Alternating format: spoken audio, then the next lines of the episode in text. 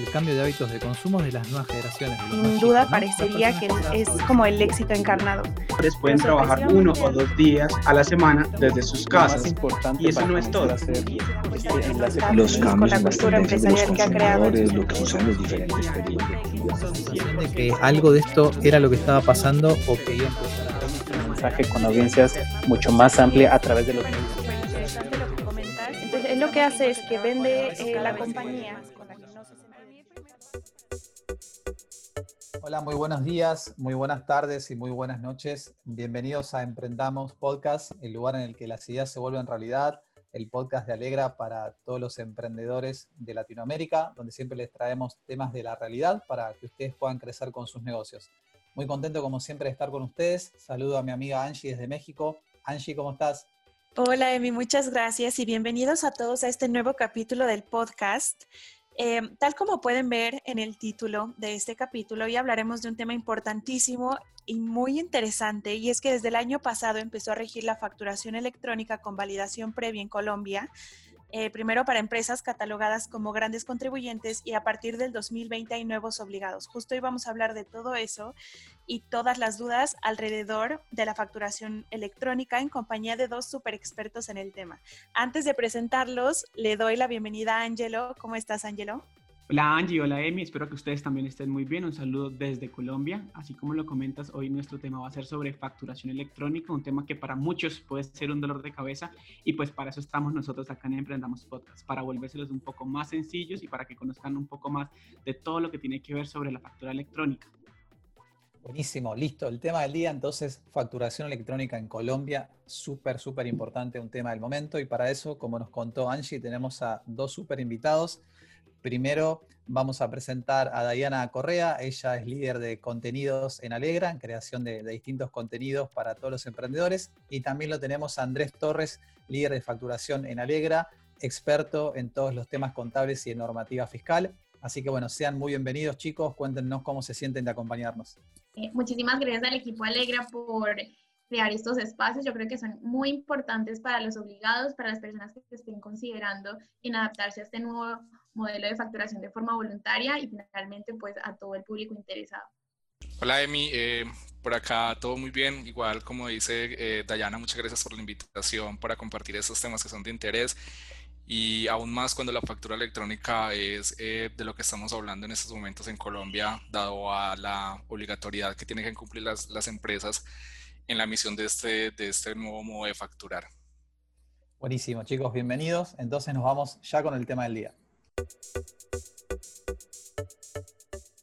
Bueno, muy bien, entonces sabemos que el tema del día es la facturación electrónica en Colombia y voy a arrancar con la pregunta más básica para nuestros expertos. Queremos saber qué es la facturación electrónica y qué lo diferencia de otros modelos de facturación. Bueno, pues esta pregunta, como bien dice Emi, es una pregunta que es súper básica, pero que mucha gente no lo tiene tan claro. Yo creo que básicamente tenemos que entender que el mundo actual está cambiando eh, nos damos cuenta que hay muchas actividades económicas, muchos empresarios que se han visto eh, afectados por temas como lo es la crisis actual que atravesamos, pero también han encontrado grandes oportunidades a través de, de, herramientas tecnológicas. Tal como dice Emi, la facturación electrónica es un tema interesante, pero que muchas veces se desconoce su verdadero significado. Anteriormente nosotros teníamos una factura tradicional, o sea, la que veníamos manejando desde años atrás, resulta que con todos los cambios que, nos hemos enfrentado en los últimos años en términos de tecnología y de herramientas tecnológicas, obviamente ya nace una nueva herramienta que es esta factura electrónica, que no es más que la misma factura que hemos conocido en papel, bajo los mismos lineamientos, que sirve igualmente para soportar eh, la venta de un producto o servicio, pero que aquí tenemos como varios integrantes nuevos en este proceso, ¿no? En, entre ellos, pues la DIAN, que es un integrante que antes no se tenía en este proceso, conocemos nuevos términos como es el proveedor tecnológico, justamente pues Alegra es un proveedor tecnológico. También conocemos cómo eh, se, se, conocen los temas del emisor y el receptor, ¿no? Que esos son temas de pronto que antes no se, no se mencionaban y simplemente se mencionaba un comprador y un vendedor. Finalmente, la factura terminaría siendo una factura elaborada por computador y tendría muchísimos beneficios en términos de disminuir costos para la empresa.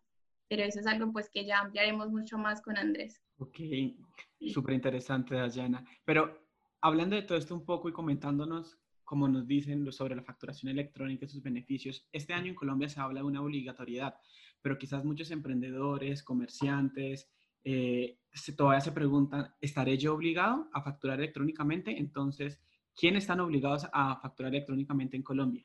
Angelo, esa es una excelente pregunta porque tendríamos que partir realmente de lo que define la norma y decir quiénes están obligados a generar una factura de venta. Entonces podríamos hablar que los que están obligados en este momento, de acuerdo a la resolución 42 que entró a modificar un poco todo el tema normativo en cuanto a la factura de venta, están obligados a esas personas que sean o que cobren el IVA, es decir, los responsables de IVA. También están obligados eh, las personas que hagan parte del régimen simple de tributación. Este es un nuevo régimen que se implementó en Colombia y que lo diferencia de algunos otros donde las empresas, ya sean personas naturales o personas jurídicas que se escriban en él, entran de forma inmediata obligados a ser facturadores electrónicos. Adicional, están en este caso obligados a generar factura de venta los, las empresas o personas que son responsables del impuesto nacional al consumo, eh, los, las personas o entidades que tengan la calidad de comerciantes o que presten alguna actividad que esté eh, referenciada dentro de, todo el tema agrícola y ganadero. Ahora, estas empresas o estos realmente responsables, obligados a generar factura de venta, tienen que generar la factura electrónica de acuerdo al calendario de implementación que nos definió la, eh, la resolución 42. Cada mes, desde que iniciamos este año, desde el 5 de mayo, en donde se estableció esta nueva regulación, la DIAN ha definido unos grupos especiales de los que hablaremos eh, más adelante. Entonces, ¿quiénes están obligados? en teoría estarían obligados a generar factura electrónica a todas esas personas y lo tienen que hacer eh, de acuerdo al calendario de implementación. Muchas gracias, Andrés. Y justo muy relacionado con la pregunta que nos hace Angelo, eh, me parece importante saber cuáles son las fechas importantes para esta adecuación eh, y los grupos obligados que vienen. Creo que sí, Angie. Mira, como decíamos, entonces hay ciertas empresas que ya están obligadas eh, y que se tienen que ir adoptando o implementando la factura electrónica dentro de esas empresas de acuerdo al calendario establecido por la DIAN en la resolución 42. Eh, acá la invitación que les hacemos a todos eh, nuestros oyentes es que ingresen a, nuestro blog. dentro del blog van a encontrar un artículo muy completo donde podemos ver cada uno de esos grupos de acuerdo a las actividades económicas que eh, desde ese momento y hasta el mes de noviembre, que es como la última fecha de implementación que vamos a tener, van a ir ingresando de forma mensual. Entonces, digamos, las fechas más importantes eh, que aún nos restan es primero de octubre, primero de noviembre, donde la mayoría de empresas que, eh, están dentro del grupo 5, 6 y 7 deberían entrar a facturar electrónicamente.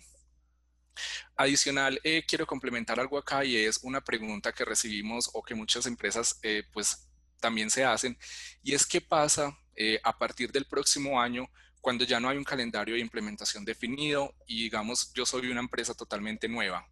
¿Cuándo tengo que iniciar a facturar electrónicamente?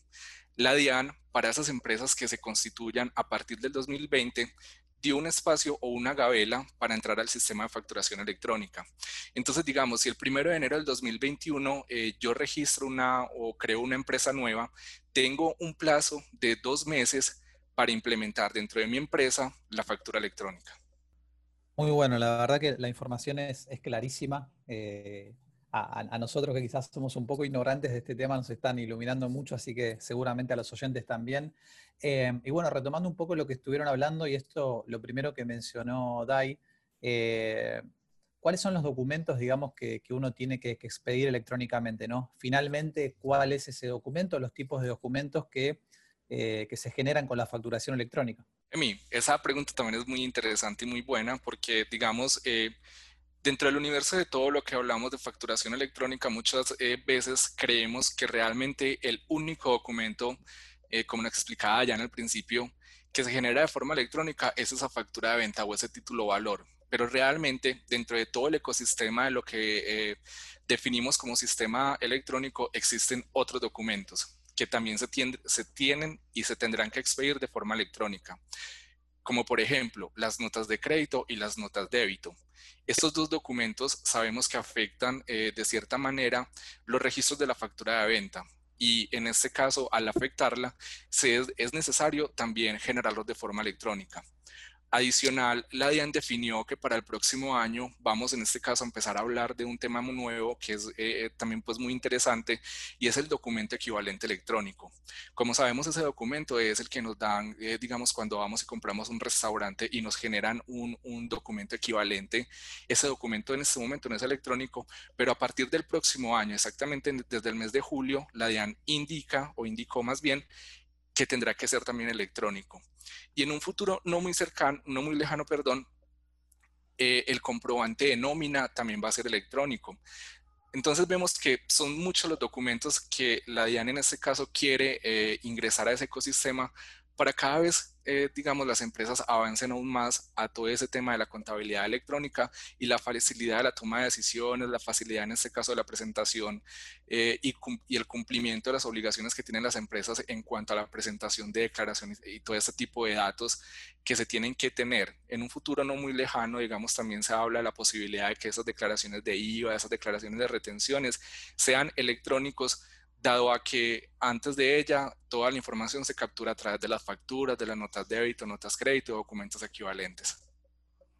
Yo quisiera sumar algo ahí, Andrés, y, tú ya me lo complementarás, que también muchas personas siempre se preguntan y le tienen mucho temor a facturar electrónicamente algunas por el hecho de decir, oye, mira, pues facturé electrónicamente, ya lo reporté a la DIAN, ya no hay nada que hacer, ¿no? Ya no hay vuelta atrás. Y justamente estos documentos son los que nos permiten de alguna manera hacer esos ajustes.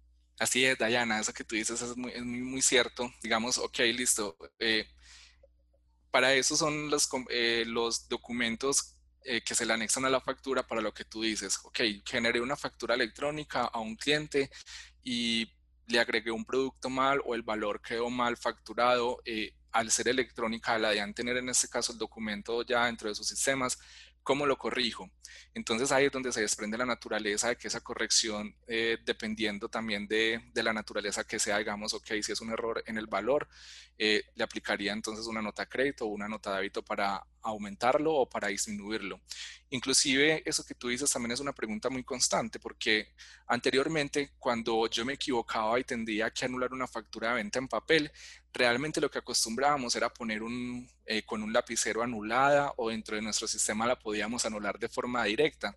Pero entonces, ¿qué pasa con una factura electrónica que realmente no tiene la opción de anular? En este caso, lo que se tendría que hacer es asociarle una nota de crédito para devolver la, la transacción o la operación dentro de mis registros contables. Y esa nota de crédito efectivamente también tiene que ser electrónica. Muchas gracias, Andrés. Esto ha sido supremamente interesante. Y como decía Emi, para nosotros quizás este, este tema sea súper nuevo y muchas veces tenemos eh, en la mente que cuando hablamos del área contable es imaginarnos estos libros engavetados, llenos, viejos, viejos, llenos de polvo. Y, y, es una pregunta que quizás también me la hizo mi papá cuando empezó a facturar electrónicamente. Dijo, me dijo como, hijo, pero ¿cuánto tiempo debo conservar esta factura electrónica? O, o es como la de papel, que debo tenerla rejuntada ya en, en aquel cuarto, o definitivamente se puede, se puede desaparecer en algún momento. Claro, Ángelo, mira, digamos que acá realmente no se modificó todo este tema de, del tiempo que yo tengo que conservar un documento. La factura electrónica, como lo decíamos al inicio, es ese documento legal que me da el soporte cuando yo realizo una transacción, ya sea una compra de mercancía o me prestan un servicio, ¿cierto? Eh, ahora, también lo mencionaba Dayana al inicio, es esa factura la que me da eh, a mí la posibilidad dentro de la contabilidad como una empresa de llevar ese registro contable dentro de, dentro de, mi, dentro de mi sistema como soporte de costos y deducciones.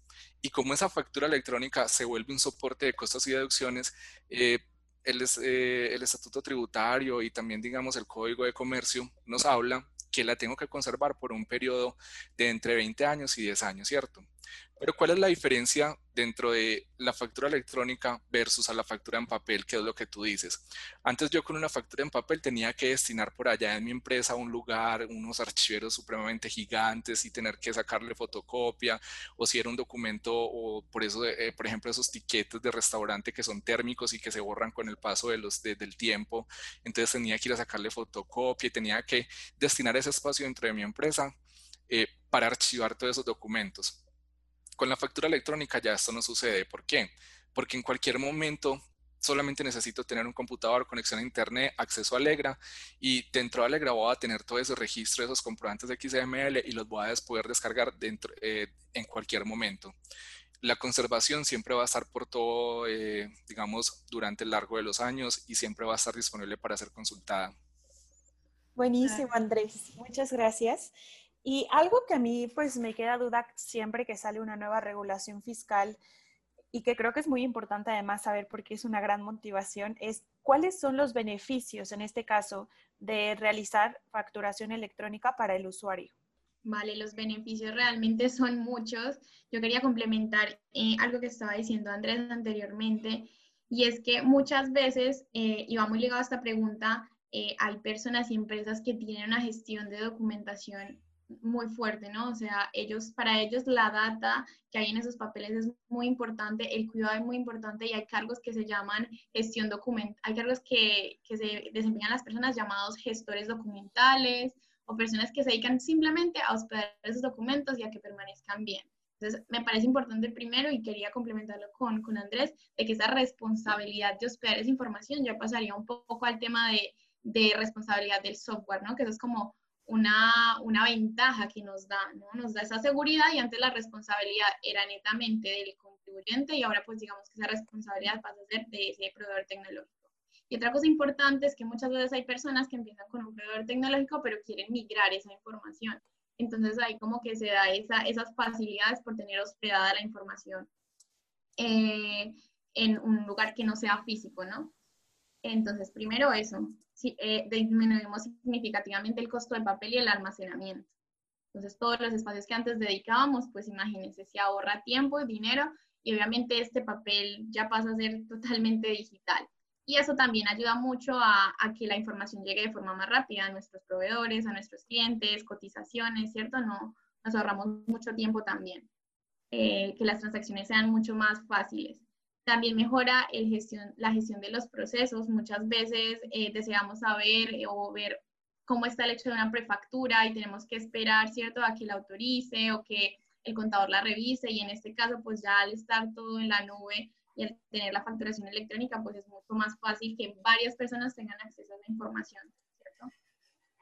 Eh, otro beneficio que me parece súper interesante es que es amigable con el medio ambiente para nadie es un secreto que hay muchas empresas que todavía manejan pues ese sistema tradicional de facturación, bien sea porque no están obligados o bien sea porque todavía no tienen esa, eh, esa obligación en este 2020. Y obviamente pues hay personas que todavía conservan mucho papel y yo me acuerdo mucho de, de una imagen mía unos años atrás y no estamos hablando de muchos, estamos hablando más o menos de cinco años atrás, eh, cuando empecé mi primer camino como contador independiente y me di cuenta que eh, ahora es súper diferente todo, ¿no? Antes estábamos rodeados de papeles, eso parecía la típica película que muestran a un contador rodeado de papeles y nos damos cuenta que todo está un clic, que todo está digital y obviamente que agilizamos procesos, ah, ahorramos espacio y obviamente tiempo, ¿no? O sea, costo, tiempo y sobre todo, pues eso, la facilidad y la trazabilidad de toda la información.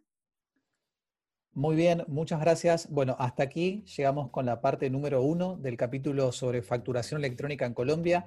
Quédense ahí y conéctense con la parte número dos para aprender todo lo que tienen que conocer para ser facturadores electrónicos hoy mismo. Los esperamos y muchas gracias.